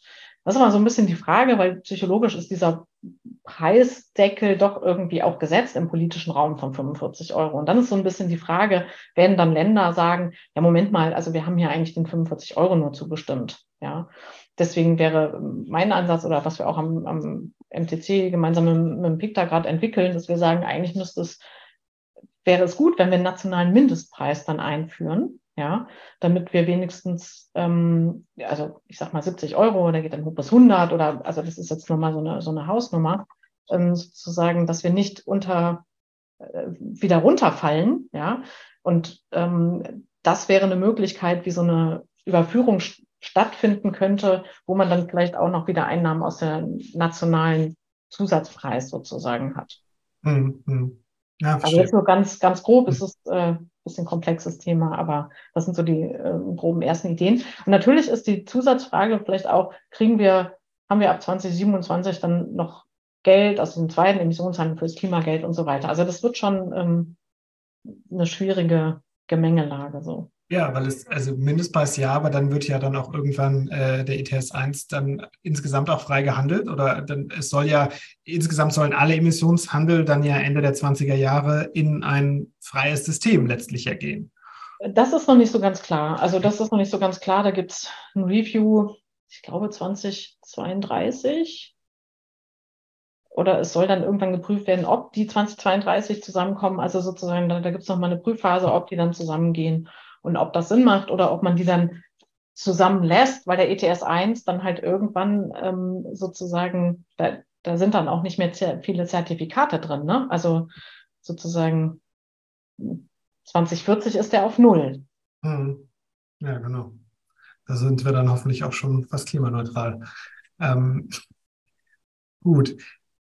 Jetzt, genau, jetzt gucke ich hier nochmal durch, durch die Fragen. Ja, ich glaube, ich glaube, wir können, wir können ein bisschen nach vorne gehen. Als du in der Bundespresse oder als ihr in der Bundespressekonferenz dann vorgestellt habt, habt ihr ja, hast du eben auch nochmal gesagt, ganz stark dieses äh, Thema Gesamtkonzept nach vorne gestellt. Ja, es braucht ein Gesamt. Du hast ja, glaube ich, drei Punkte genannt. Vielleicht kannst du das nochmal noch mal jetzt zu Beginn jetzt für diesen Teil nochmal vielleicht sagen, was diese drei Punkte sind, die in dem Gesamtkonzept drin sein. Und gerne auch mit der Folie. Ich glaube, da war es ja auch mit drauf. Und dann würde ich sagen, glaube ich, nämlich alle, fast alle Fragen, die die Leute gestellt haben hier, eure Fragen passen alle da sehr gut in dieses, äh, in dieses äh, Raster ähm, da rein. Ähm, natürlich nicht alle Fragen gelesen, es ist schon wieder über 200, aber genau, vielleicht, mhm. vielleicht nochmal Frage Gesamtkonzept nach vorne, weil wir sind uns jetzt mhm. ja, also ihr wart euch ja einig, bisher reicht es noch nicht, die Lücke ist da. Wie schließen wir die Lücke? Ja, also ähm, die drei Punkte sind in, in Kurzform ähm, Monitoring, adäquates Instrument und alle Handlungsfelder adressieren und äh, ja, ich nenne es mal gesellschaftlicher gesamtgesellschaftlicher Prozess. So, ja. Und ich gehe jetzt mal ein bisschen raus aus der Rolle des Expertenrates, weil das, also weil ich dann kann ich gerade den letzten Punkt nochmal einfach ein bisschen weiter ausführen, wie ich mir das vorstelle, weil ich glaube, das ist vielleicht auch nochmal ganz wichtig für die Diskussion. Also Monitoring ist klar, das habe ich vorhin erwähnt. Man muss jetzt einfach gucken, ähm, wird das wirklich so realisiert? Also so, es muss zum einen ein Umsetzungscontrolling geben. Ja, das steht auch drin. Übrigens im Klimaschutzgesetz, dass das BMWK jedes halbe Jahr abfragen will, wie weit an die Ministerien sozusagen, wie weit seid ihr denn in der Planung? Ich glaube, das ist schon mal ein guter erster Schritt. Aber dann muss man natürlich auch gucken, jetzt auf Seiten der Modellierung sozusagen, ähm, was ändert sich denn, wenn sich Gesetze verschieben, wie jetzt zum Beispiel beim GEG, oder was ändert sich? Das GEG ist stark ab, also Gebäudeenergiegesetz, ähm, stark abgeschwächt worden. Ähm, was bedeutet das denn für die Minderung? Ja, und äh, sowas wird man zum Beispiel im nächsten Projektionsbericht sehen, aber das müsste natürlich irgendwie laufend sozusagen dann vorgelegt werden. Genau, also das ist äh, sozusagen Monitoring und Umsetzungscontrolling. Das andere ist bei den Instrumenten, also das war schon unser Ansatz. Also das, da ist ein großes Instrumentarium vorgelegt werden, worden, 130 Maßnahmen. Und jetzt einfach noch drei weitere Maßnahmen nur zu machen, das ist nicht zielführend, sondern man muss sich wirklich nochmal gucken, angucken, was ist nicht adressiert worden. Ja, und ähm, das hatten wir auch in unserem Zwei-Jahres-Gutachten schon mal festgestellt. Also entweder man setzt eine feste Obergrenze für die Emissionen. Ja, so wie wir das zum Beispiel im ersten Emissionshandel haben, dann würde sich ein Preis bilden und völlig klar, ein Preis alleine reicht nicht und muss sozial abgefedert werden. Das ist hier nicht der Punkt. Aber sozusagen, das ist ja schon noch was, was man machen könnte. Also den, ähm, die Einführung, äh, die Einführung dieser festen Emissionsobergrenze vorziehen auf 2024 ist jetzt technisch schwierig, aber sozusagen das könnte man eigentlich machen, dass man sagt, man macht eine feste Obergrenze so oder ein, ein Höchst, mit Höchstpreis dann ähm, adressiert.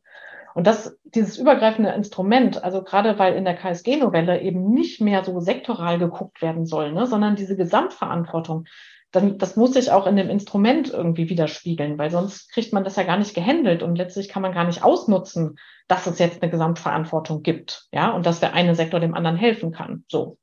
Also insofern muss sich das auch in dem Instrument ähm, widerspiegeln.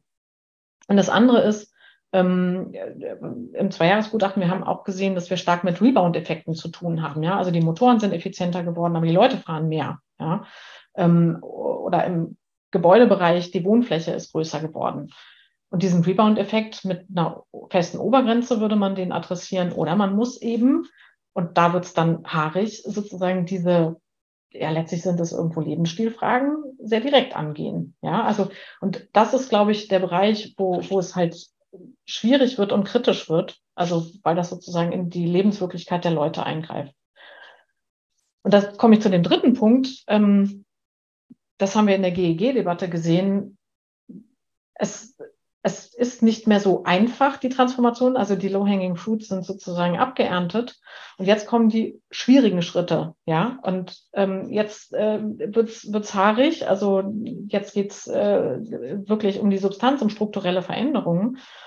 Und da wird es Zielkonflikte geben. Ja, und da wird es Verteilungsfragen geben. Und ähm, diese Verteilungsfragen sich, also die, die muss man, denke ich, auch politisch kommunizieren. Man kann nicht sagen, ja, das schaffen wir schon alles und das wird wunderbar, sondern ich glaube schon, dass es darauf ankommt, auch zu sagen, nein, das ist eine Herausforderung, aber wir schaffen das gesamtgesellschaftlich und wir machen dies und das und das sozusagen, wo wir hier auch eine Abfederung ähm, bieten. Und das ist, glaube ich, ähm, beim, bei der GEG-Debatte halt viel zu spät gekommen, ne? weil das sozusagen nicht gesamt kommuniziert wurde.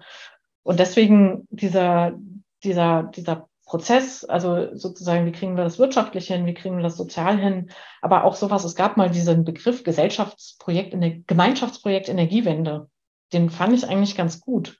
Und ich glaube, der ist uns so ein bisschen abhanden gekommen. Ja, also ähm, sozusagen die, die Ziele sind ähm, ambitionierter geworden, frühere Treibhausgasneutralität, äh, also stärkeres Ziel für 2030, aber sozusagen da hat gesellschaftlich nicht ein Zusatzprozess stattgefunden, ist so meine Wahrnehmung. Und das ist, glaube ich, schon nochmal was, ähm, wo auch die Politik gefordert ist und wo wir ja mit diesem Halbsatz auch sagen, letztlich parteiübergreifend, ja, weil äh, wenn es demnächst, also dann regulär meinetwegen Regierungswechsel gibt oder so, das muss ja trotzdem tragfähig sein. Und wenn die Sachen wieder aufgemacht werden, ist das äh, für den Klimaschutz problematisch und auch in Bezug auf die Kommunikation. Also insofern, ähm, ja, das war jetzt äh, sehr viel, aber da sieht man halt schon, äh, was das bedeutet, dieses äh, Gesamtkonzept dann wirklich auszubuchstabieren, ja. Also,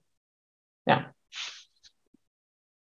Ja, wunderbar. Ich glaube, das hat jetzt sehr gut den Rahmen gesetzt. Ich werde jetzt versuchen, mit ein paar Fragen von euch aus dem Publikum noch reinzugehen. Schaut doch gerne nochmal in, in Slido rein. Der Link ist im Chat ähm, da einfach nochmal nachzuhaken. Und zwar Stefan von Scientists for Future fragt, was kann konkret getan werden, um die CO2-Messverfahren zum Klimaschutzkonzept der Bundesregierung in Zukunft besser zu quantifizieren und zu objektivieren? Also hast, du warst da ja auch quasi die Frage, aber wie muss man sich, also wie muss man sich konkret vorstellen? Also Halbjahresbericht beim BMWK ist ja schön und gut, aber wie, wie, wie kommen wir da wirklich hin, dass wir ein Dashboard haben, wie bei Corona?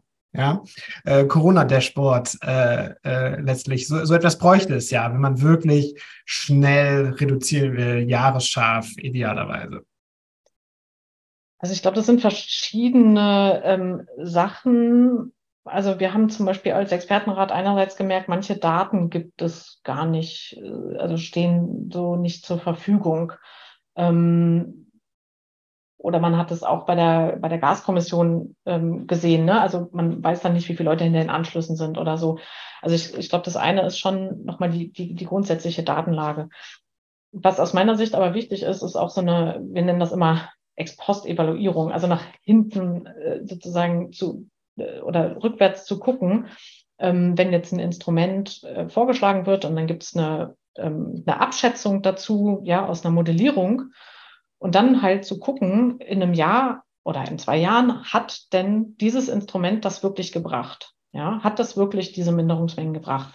Und das sind dann teilweise empirische Daten, die man nehmen muss mit Big Data Methoden und so sehr, sehr aufwendig. Aber damit kann man dann sozusagen rückwärts feststellen, welche Maßnahmen haben denn überhaupt Minderungen gebracht? Also ich würde gerne mal ein Beispiel nennen. Ähm, meine Kollegen am MCC, die haben sich mal angeguckt, ähm, was ist die letzten ähm, oder was hat in Europa in den jeweiligen Verkehrssektoren in den Ländern wirklich zu Minderungen geführt. Und dann haben wir sozusagen geguckt, wo sieht man so sozusagen Emissionsbrüche, ja, und dann das zurückgeführt auf Maßnahmen. Was für Maßnahmen wurden da eingeführt? Und das sind oftmals Mixe, aber ein Bestandteil dieses Mixes ist zum Beispiel immer ein Preissignal, sei es jetzt über eine Maut oder ein, oder ein Preissignal. Und ich glaube, wir müssen viel mehr lernen über Instrumente. Also vielleicht ist das nochmal so ein, so ein Punkt auch in diesem Monitoring-Prozess. Ähm, 130 Maßnahmen klingt gut, aber niemand weiß, also sozusagen, ähm, sind das denn die wichtigsten Maßnahmen? Ja, und wir müssen eigentlich noch viel mehr aus der Vergangenheit lernen. Und meines Erachtens wird das zu wenig gemacht, weil auch eine Regierung natürlich immer lieber nach vorne guckt und zeigen kann, ja, guck mal nach vorne, wir machen schon was. Und nach hinten sich evaluieren zu lassen, hat das denn wirklich das gebracht? Das ist natürlich immer ein bisschen schwieriger und, und äh, klingt dann, also nach hinten klingt es dann vielleicht, naja, was interessiert mich, was, was davor war, aber wir aus der Wissenschaft heraus, wir müssen natürlich irgendwie gucken, dass wir ein besseres Verständnis dafür bekommen, wie die Maßnahmen tatsächlich äh, wirken. Also das ist, äh, glaube ich, ein ganz wichtiges Element neben der verbesserten Datenbasis. Und ja, also das vielleicht erstmal. Da, da, würde ich gerne eine Frage reinbringen, die ich, die ich sehr, sehr, sehr gut finde, weil sie, also, weil ich, also, weil man da, glaube ich, wenig drüber redet, weil, was du jetzt gesagt hast, diese, diese Zurückblicken und dann schauen, was hat wirklich das gebracht. Hans-Peter Remark fragt, ähm, kann es denn auch, also gibt es quasi auch einen Check, ob die Ziele also er schreibt, ich, ich, lese es einfach vor. Wenn man nur die Zielerreichung beurteilt, dann läuft man an dieser Frage ganz vor, vorbei. Gibt es irgendeine Stelle, die die Zielsetzung einem Realismus-Check unterzieht? Also was versetzt uns in die Lage, früher als andere Länder klimaneutral zu sein? Was er sagen will, kann es auch sein, dass die Ziele, die man sich für einen Sektor gesetzt hat, einfach nicht erreichbar sind. Also gibt es auch strukturelle vielleicht Barrieren, die man dann erst später erkennt. Also inwieweit, weißt du, was ich meine? Weißt du, was er meint? Also kann, kann man auch, kann man auch Ziele falsch setzen? Ich es mal so runter. Also das ist ja, also die Frage hat mindestens zwei Dimensionen, würde ich sagen. Das eine ist ja sozusagen sich an der Machbarkeit orientieren. Ne? Was ist machbar? Ähm, also wie, wie soll ich sagen, das klingt jetzt vielleicht total absurd, aber natürlich könnten wir im Energiesektor morgen auf Null sein, wenn wir heute alle Kraftwerke abschalten. Ja, so. Und zwischen dem morgen abschalten und dem irgendwann abschalten, wann das wirtschaftlich und sozialverträglich funktioniert, ist eine Riesenspannbreite. Also insofern, ähm, Ziele sind immer politisch gesetzt. Also das vielleicht äh, ganz klar zu sagen, Ziele sind nicht, ähm, die können informiert werden durch eine wissenschaftliche Debatte, ja, aber die sind also inhärent politisch, ja. Und ich höre da so ein paar verschiedene Fragen raus. Also vielleicht auch so ein bisschen, macht Deutschland zu viel oder so? Weiß ich nicht, ob das so ein bisschen der Subtext der Frage ist. Da würde ich sagen, wir sind zum einen emittieren wir sozusagen doppelt so viel, wie unser Anteil an der Weltbevölkerung ist. Zum anderen haben sich ja alle im Pariser Klimaabkommen da geeinigt und wir sind auch europäisch eingebettet. Mm. Und insofern, also als Expertenrat nehmen wir die Klimaschutzziele einfach als Gesetz, die im, im, im Gesetz sind. Was ich aber auch noch so ein bisschen raushöre, und das führt eigentlich wieder zurück auf das, was wir bei dem Gesamtkonzept ansprechen. Also wir, also ich, ich glaube, man konnte so Klimaschutz auch Emissionsminderung lange Zeit ein bisschen isolierter betrachten. Da war es vor allen Dingen sozusagen im Energiesektor. Das war irgendwie noch relativ einfach zu adressieren, weil man es damit nicht so viel Spielern zu tun hatte. Man hatte die Energiekonzerne und so weiter, die rechnen auch ökonomisch. Also äh, sozusagen das hat funktioniert. Und jetzt, wo wir in die Sektoren kommen, Verkehr und Gebäude vor allen Dingen, wo es halt um jeden Einzelnen geht, ja, wo es letztlich, ja, irgendwie greift das in die Lebensstile von Leuten ein, äh, in den Heizungskeller und die Garage, was steht da im Auto, da kommt es natürlich immer mehr darauf an, dass man das sozusagen auch integriert sozial betrachtet. Ja, ähm, und das ist zum Beispiel interessant, dass auf dem neuen Klimaschutzgesetz ähm, soll auch nochmal genau diese zusätzliche Abschätzung, ja, nämlich die sozialen, ökologischen und ökonomischen Folgen, die kriegen eine größere Beachtung, weil jetzt drin steht, dass wir die prüfen sollen und, und bewerten sollen. Ja, und das ist diesmal gar nicht vorgelegt worden. Und das ist natürlich schon problematisch, weil das impliziert diese Frage vielleicht auch, gibt es vielleicht Zielkonflikte zwischen, sozusagen, ich sag mal, zu viel Klimaschutz und was, was bedeutet das wirtschaftlich sozusagen? Ja, oder keine Ahnung, macht es vielleicht Sinn, dann doch europäisch Zertifikate zuzukaufen? Ja, kostet uns vielleicht was, aber dann kaufen wir Zertifikate zu und äh, mindern dafür national weniger. Also sozusagen, ich glaube, auf diese Zielkonflikte ähm, kommt es an und die zu adressieren. Und ähm, deswegen ist es auch, glaube ich, gut, dass zusätzliche Abschätzungen zu ähm, ökonomischen und sozialen Folgen vorgelegt werden.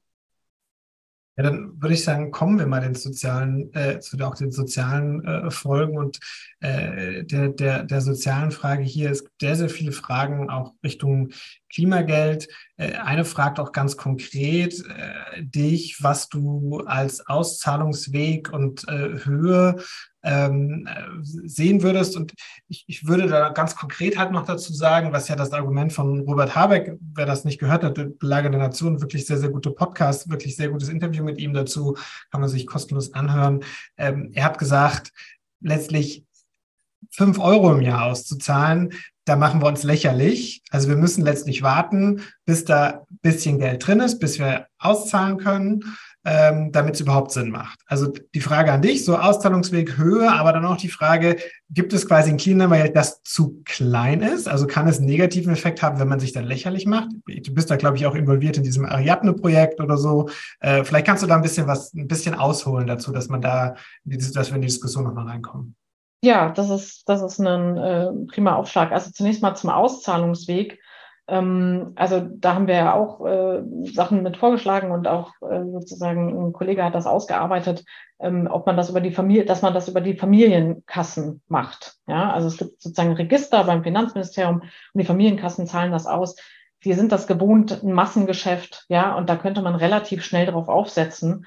Das ist ähm, Kindergeld für alle, die keine Kinder haben. Die äh, ja, genau, genau. Ja, genau. richtig. Das ist das Kindergeld, genau, und das wird äh, sozusagen regelmäßig äh, ausgezahlt und äh, läuft wunderbar. Es gibt dort Leute, die sind ansprechbar und so weiter. Und sozusagen, wenn man diesen Apparat nutzen würde, ähm, dann ist die Einschätzung, dass, dass man oder nur, nur darüber würde es gelingen, noch diese Legislatur überhaupt was was aufsetzen zu können. So.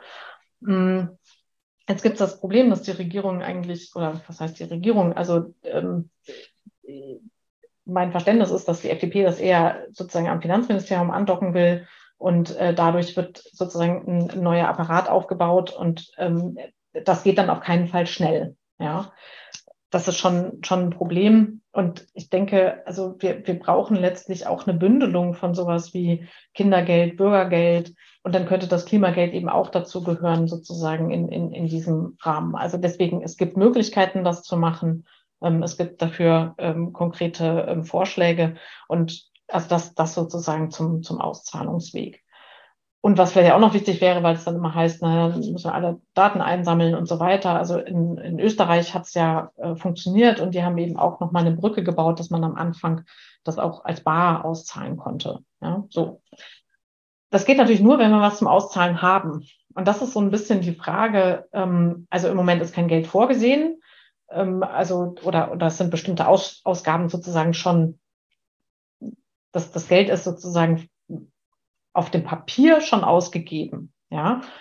Ähm, jetzt hieß es, äh, ich glaube, das kam auch aus der FDP, man darf gar keinen Haushaltstitel einstellen, den es sozusagen nicht, schon nicht per Gesetz gibt. Ja. Das ist zum Beispiel der nächste Punkt, es müsste eigentlich so ein Klimageldgesetz geben. Also das müsste eigentlich schon längst geschrieben sein. Ich, soweit ich weiß, ist das noch nicht geschrieben. Ja, nämlich da steht im Prinzip drin, die Bundesregierung darf das auszahlen, weil die Bundesregierung darf ja nicht einfach Geld auszahlen. Aber sozusagen dieses Klimageldgesetz könnte man sofort schreiben. Ja.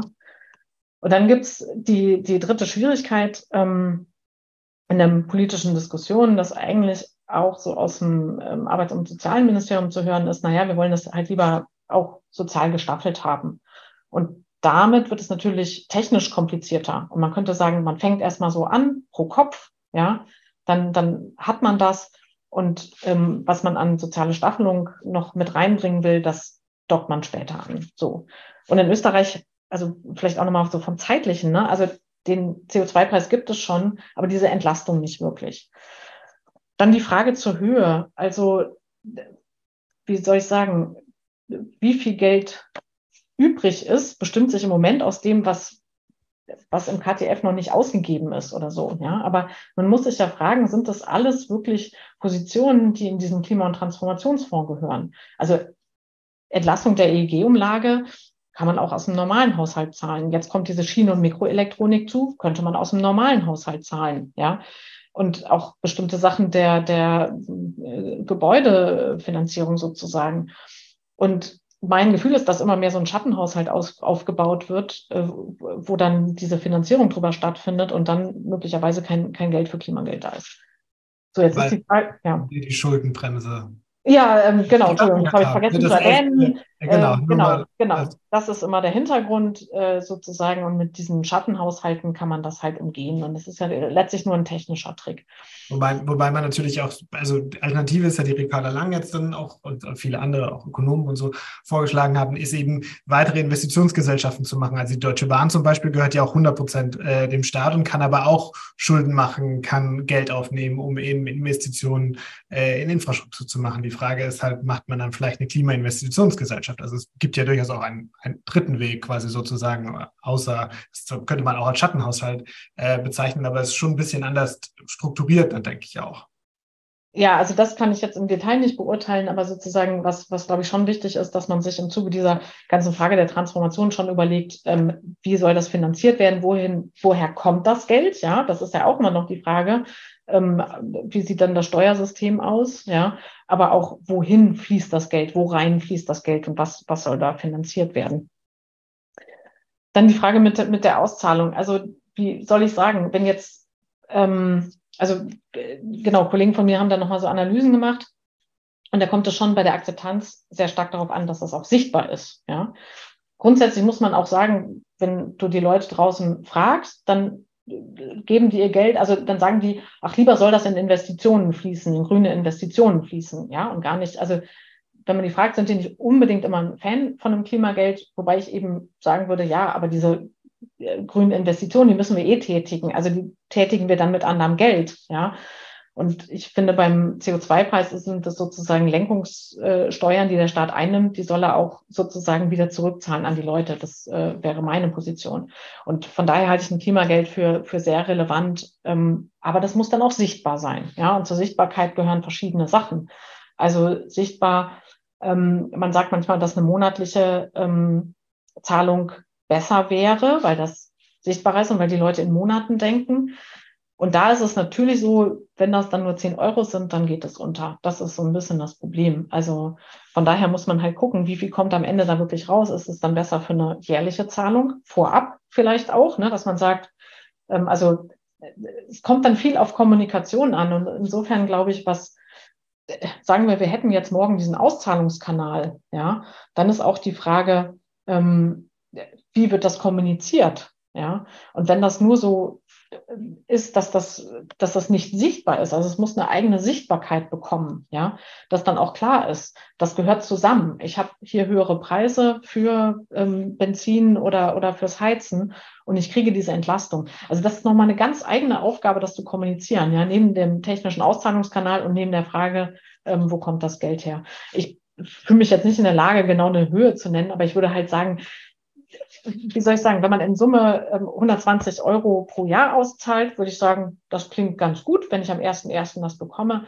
Wenn ich monatlich 10 Euro überwiesen bekomme, würde ich sagen, mhm. ja. Also das ist aber jetzt ähm, ja. unwissenschaftlich einfach. Ähm, ich glaube, in Österreich sind es 110 bis 220, je nachdem, da sind so ein paar Qualifikationen mit dabei dieses Jahr und so, aber das ist ja auch so die Höhe, wo es in Österreich, denke ich, auch auch, auch hingeht. Ich will jetzt, weil wir, wir haben jetzt noch eine Viertelstunde und ich würde jetzt gerne ein paar Wortmeldungen äh, mal reinnehmen von Leuten, die schon lange ihre, ihre Hände oben haben äh, mit, mit Fragen. Und ich fange jetzt einfach mal hier oben an. Robert Göpel hat sich schon sehr lange gemeldet. Äh, vielleicht, Robert, magst du was fragen oder was sagen?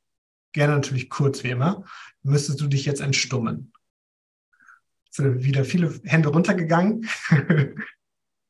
Sehr gut. Ich lasse Robert einfach mal an. Vielleicht macht er mit seinem äh, Mikrofon noch und äh, gebe dann Petra Heller. Ich, ja, ich, ah, ich Robert. Ja, jetzt Robert, genau. Aber Ach. ich habe eigentlich keine Frage. Ich kann nur das gereimt vor, vor, vor, äh, vorlesen. Wird man als Experte nicht verrückt, dass Lindner so anal beglückt, Lust auf lustvoll, nee, weiter auf seinem Geldsack brütet, uns Parteivolk zart behütet.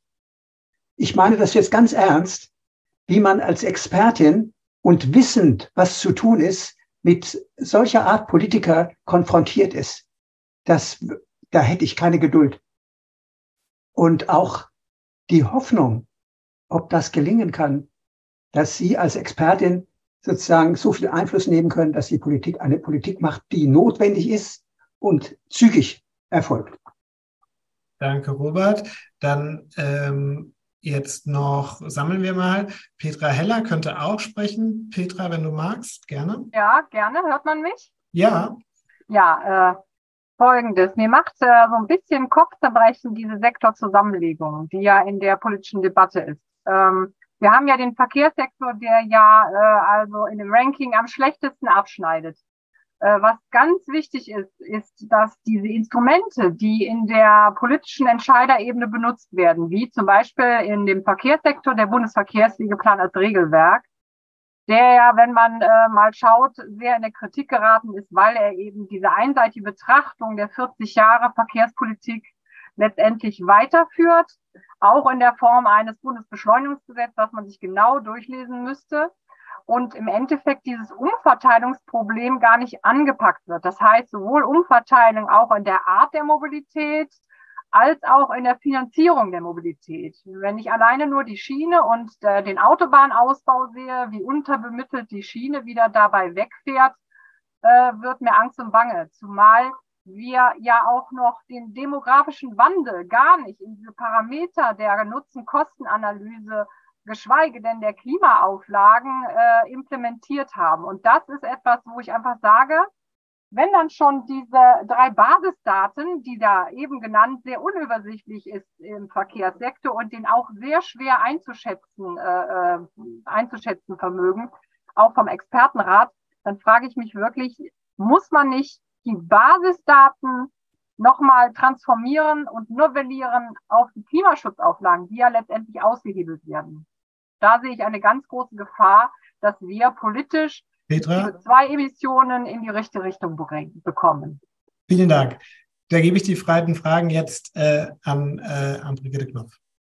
Also vielleicht zu dem ähm, zweiten mit dem ähm, Verkehrssektor. Also was zum Beispiel bei den Maßnahmen auffällt, ist, dass es halt eher so ähm, oder dass es wenig Maßnahmen gibt, die eben den ähm, individuellen ähm, den Individualverkehr adressieren. Ja, und das ist natürlich schon ein Problem, weil gerade Umstieg auf äh, dann ÖPNV, also Deutschlandticket gibt es, aber darüber hinaus praktisch nichts. Und das ist natürlich was, was im Verkehrssektor dann halt eher zu einem Login führt. Ja, und deswegen ist auch immer die Frage sektorale Betrachtung oder übergreifend. Man könnte sagen, übergreifend kann man, also haben wir sozusagen die Ziele, aber wir müssen eben auch diese europäischen Ziele einhalten. Aber weshalb natürlich eine sektorale Betrachtung immer wichtig ist, weil es halt spezifische sozusagen Login-Effekte gibt. Ja, also im Verkehrssektor ähm, sozusagen auf, ähm, auf ja, fossile PKWs oder, oder so. Und das ist eben in dem, also das ist sozusagen eine Leerstelle jetzt bei den Verkehrsmaßnahmen, die vorgelegt wurden. Also oder wenn dann auch was von Radwegeausbau steht, dann ist mal die Frage, ist es auch dann wirklich finanziert und dauerhaft finanziert? Auch dafür muss ja dann was hinterlegt werden. Ich glaube, zu Robert ist die Antwort ja im Endeffekt, naja, euch bleibt ja nichts anderes übrig. Äh, ihr macht äh, eure Arbeit und macht gute Vorschläge und dazu braucht es natürlich dann auch, so das interpretiere ich jetzt mal, auch politische Mehrheiten. Wenn die Mehrheiten nicht da sind, könnt ihr als Expertin auch nichts tun ja, ich enthalte mich da eines Kommentars. Richtig, deswegen habe ich das quasi auch ein bisschen beantwortet. Ja. So, ich nehme jetzt gerne noch, äh, auch, ich nehme einfach noch zwei Frauen dran, weil wir ganz viele Männer schriftliche Fragen haben. Deswegen machen wir jetzt hier mal ein bisschen äh, umgekehrte Quotierung. Claudia Wiebe erteile ich mal das Wort. Liebe Claudia, sprich gerne und entmute dich.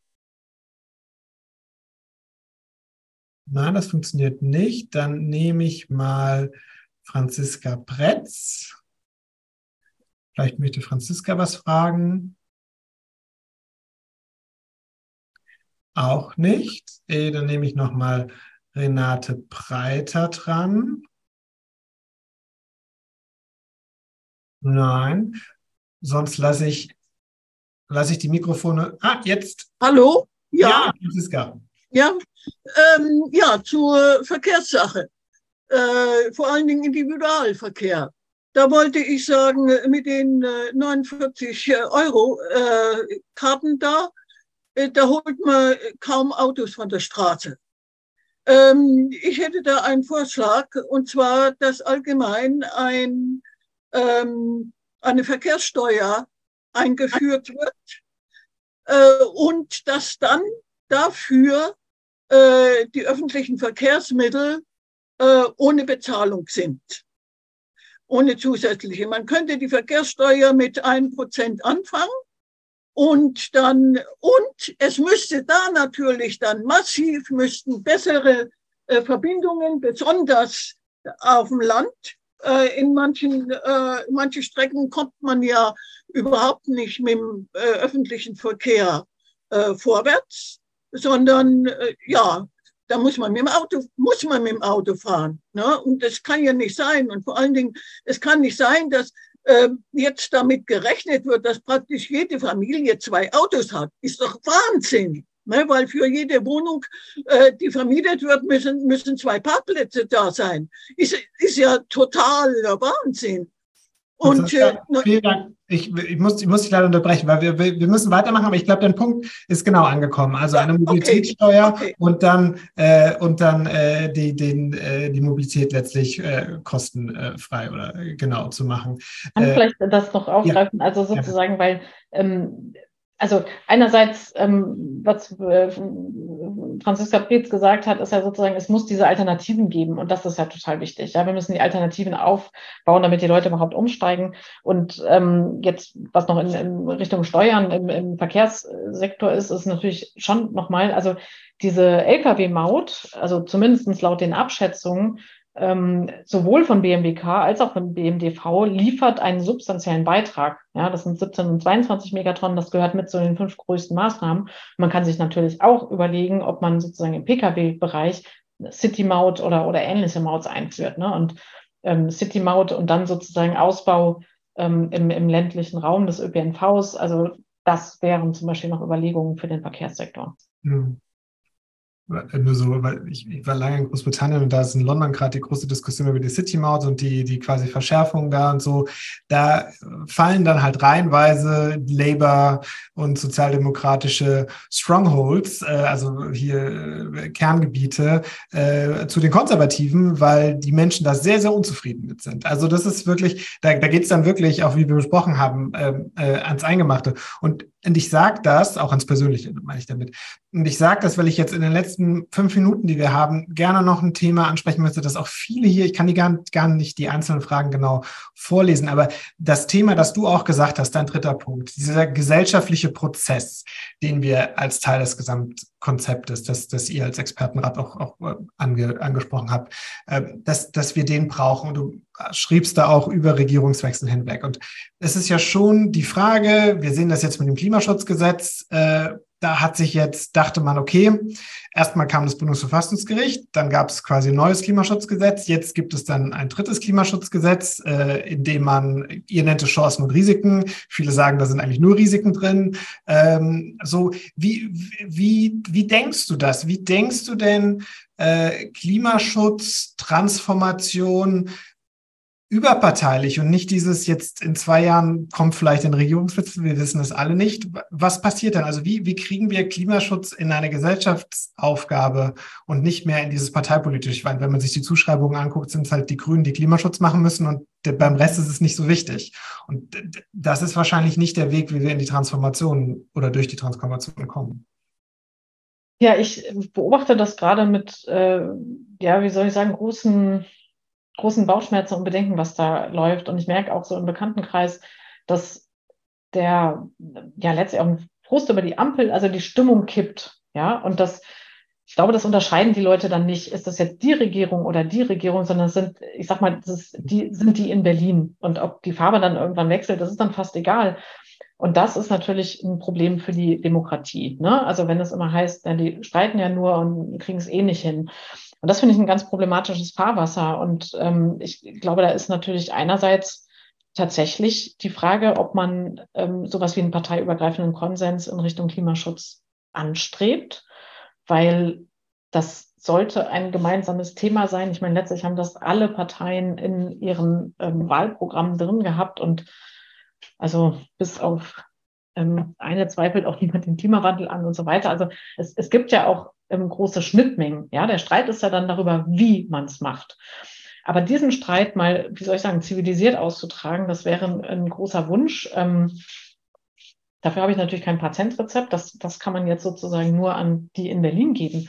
Aber was mir auch nochmal aufgefallen ist, und ich glaube, was man so nochmal die Zwischenebene zu stärken, ja. Also es gibt viele Institutionen, ähm, die wir aus Klimaperspektive vielleicht auch noch nicht so auf dem Schirm haben. Also ich hatte ziemlich interessante Gespräche mit dem Bundesrechnungshof.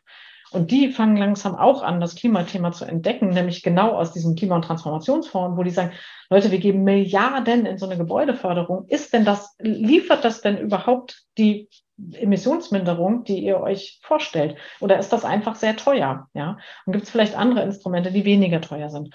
Und sozusagen Institutionen, die dann auch eine hohe Glaubwürdigkeit haben, ich würde sagen, der Bundesrechnungshof hat erstmal so eine Glaubwürdigkeit, ähm, sozusagen, ähm, wenn, wenn die halt auch nochmal das Klimathema mit ähm, betrachten, dann ist das, glaube ich, dann, dann kriegt das nochmal einen anderen Tenor sozusagen. Ja, also das sind so ein paar oder eine erste Antwort, ja. Aber ich finde es schon bedenklich, wie gerade die Stimmung in der Bevölkerung kippt. Das muss ich schon sagen. Hast du das Gefühl, jetzt auch aus, aus deinen Betrachtungen her, dass sowas wie das Klimageld dann zum Beispiel da entgegenwirken kann? Also sieht man zum Beispiel in Österreich, äh, dass durch die, ich glaube, wir haben es jetzt zwei Jahre das Klimageld, das zweite Jahr jetzt oder das dritte Jahr sogar. Ist es da, hilft das? Also man, man hat ja so Analysen gemacht äh, in manchen Ländern, in der Schweiz dann, glaube ich, wo das ausgezahlt wird, dass die Leute das dann gar nicht mitbekommen haben, weil die das halt mit der Rechnung der Krankenkasse zum Beispiel bekommen haben. Ja, also das heißt, da ist wieder wichtig, diese Sichtbarkeit zu machen.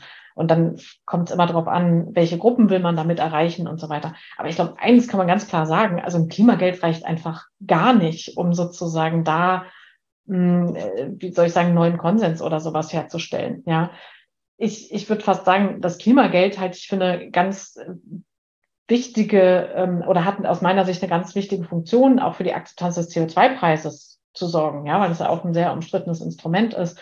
Und weil man da irgendwie direkt sieht, wo sind die Einnahmen und ähm, was, äh, worein gibt man das dann, ja. Ähm, aber das reicht natürlich überhaupt nicht, um ähm, sowas wie, jetzt fällt mir nur das Ownership, also sozusagen so eine ähm, aktive Beteiligung oder sowas zu haben. Und ich glaube, das wäre auch nochmal wichtig. Also ich habe lange, wenn ich gefragt wurde, ja, was können dann die Leute selber machen, habe ich lange gesagt, nein, das ist Aufgabe der Politik.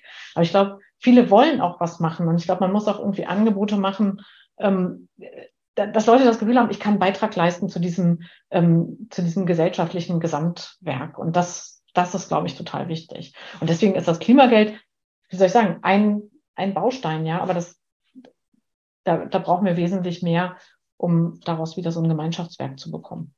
Ich habe ja das Gefühl, auch aus meiner eigenen Familie, auch, dass dieses Thema Balkonsolar und selber eine Energiewende mitzumachen, dass das eigentlich also in vielen Bereichen wirklich äh, transformativ letztlich auch für die, für die persönliches Verständnis ist, gerade wenn man das nicht so grün framed, sage ich jetzt mal, sondern man sagt halt, das ist halt die Freiheit von den Stadtwerken oder die Freiheit von großen Energieunternehmen, so dass du am Ende weniger an äh, großes Energieunternehmen zahlst und äh, mehr Geld halt für dich übrig bleibt und du kannst halt selber mitmachen. Deswegen, ich glaube schon, dass dann, wir haben ja auch schon viele Webinare zugemacht, Thema Balkon, äh, Solar und äh, selber Energie produzieren, dass da jetzt auch ja wirklich maßgebliche Verbesserungen kommen. Ich glaube, das ist echt, also ich glaube, da den Leuten auch einen anderen Ansatzpunkt zu geben oder den Leuten, ja, der Gesellschaft einen anderen Ansatzpunkt, der, der jetzt nicht so, wo man denkt würde, das ist jetzt nicht grüner Parteitag, sondern das ist hier, pass auf, mach mit, hier Solaranlage, mach auf dein Dach, ist billig, kannst du bei Lidl mittlerweile kaufen. Ähm, so, und, und da damit zu machen, das habe ich aus, also wirklich aus der eigenen Familienerfahrung, ist das, finde ich, kann man da dann auch über so Themen wie Klima auch anders reden, so miteinander.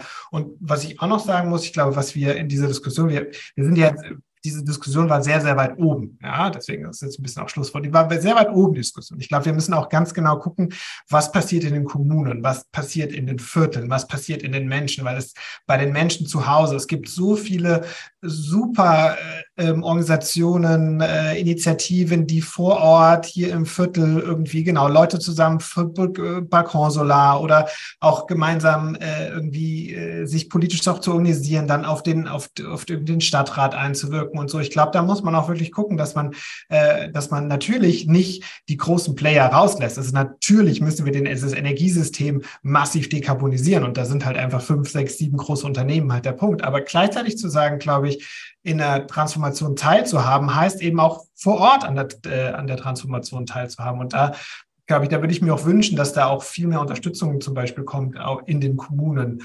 ähm, für, für Organisationen, die einfach vor Ort großartige Arbeit machen und wo man, wo man halt wirklich auch irgendwie mitmachen kann. Und das ist, ist glaube ich, wie weit zeigen auch die Studien, wenn man, glaube ich, an Solar, äh, an, an äh, Windkraftanlagen beteiligt ist, als, als irgendwie Kommune und Nachbarschaft und so, was das, was das mit der Akzeptanz äh, dann auch macht. Und äh, ich habe das Gefühl, da, da, da ist ganz viel Potenzial, über das gar nicht so viel geredet wird, aber da, das ist wirklich da, wo man die Leute trifft. Die haben gar nicht so viel so äh, Emissionshandel, das ist ja ein wichtiger ja. Punkt, ja, aber was passiert denn bei mir irgendwie ähm, auch zu Hause?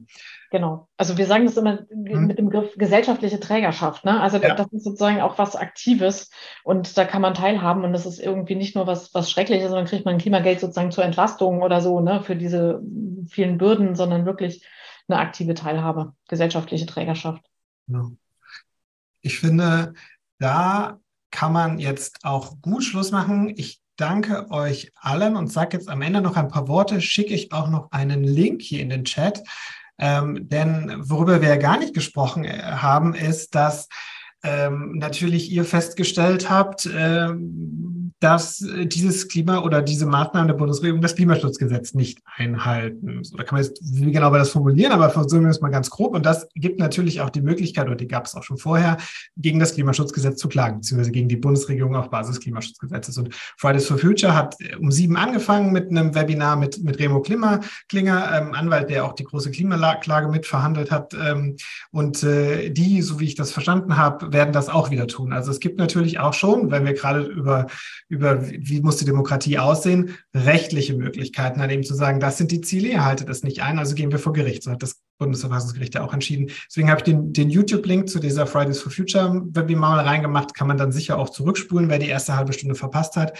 Finde ich persönlich eine sehr ähm, wichtige Sache. Man, wir haben gesehen, wie stark das Bundesverfassungsgerichtsurteil zum ersten Klimaschutzgesetz zum Beispiel auch viel verändert hat, viel transformiert hat. Das würde ich gerne noch sagen, was da auf zivilgesellschaftlicher Seite läuft. Da möchte ich noch ähm, zum Ende äh, danken einer, einer, einem kleinen Verein, der heißt PICT. Und äh, PICT äh, aggregiert äh, Nachrichten und filtert Nachrichten äh, raus mit, mit Kuratoren aus der Journalistinnen, Interessierte, Aktive. Und einer davon, Dominique Linné, Linné war heute auch dabei und schreibt äh, jetzt zum zweiten Mal dann auch eine Analyse für PICT. Also vielen Dank, das erspart mir viel Arbeit für die Nachfass-E-Mail, aber nein, das über, über ähm, erlaubt, nochmal eine Analyse dabei zu haben. Also wer das noch nicht kennt, ich schicke das dann auch noch rum, äh, seht ihr dann. Soweit zu meinem Schlusswort.